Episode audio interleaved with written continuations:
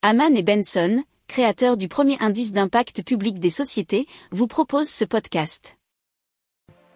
Haman and Benson. Le journal des stratèges. Et donc on va vous parler d'une voile solaire, c'est la voile solaire de Gamma qui veut révolutionner le transport spatial, nous dit le HuffPost.fr. Alors pour sa première mission euh, qui est dénommée Gamma Alpha, alors son nanosatellite a pris place à bord d'une fusée Falcon 9 de SpaceX. Tiens, tiens, tiens, on reparle de Elon Musk. Il était accompagné euh, d'une voile solaire qui le propulsera avec le rayonnement solaire comme carburant. Alors, cette voile solaire s'étend sur 73 mètres carrés, composée de quatre trapèzes de plus de 20 mètres carrés.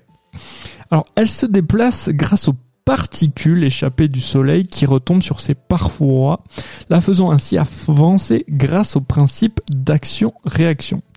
Une deuxième mission est prévue en 2023 ou 2024.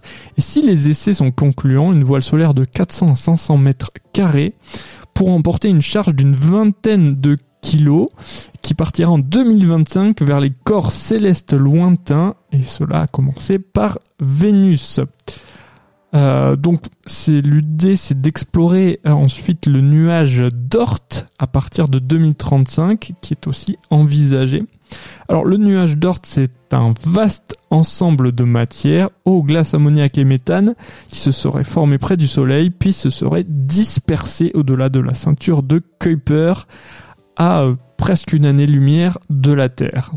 Si vous aimez cette revue de presse, vous pouvez euh, vous abonner gratuitement à notre newsletter qui s'appelle La lettre des stratèges, LLDS, qui relate, et cela gratuitement, hein, du lundi au vendredi, l'actualité économique, technologique, énergétique, mais aussi de l'hydrogène, et puis de tout ce qu'on trouvera super intéressant pour votre vie. Pour approfondir ces sujets, abonnez-vous à la newsletter de Haman et Benson et écoutez nos autres podcasts que vous retrouverez dans les notes de l'émission ou sur notre site internet.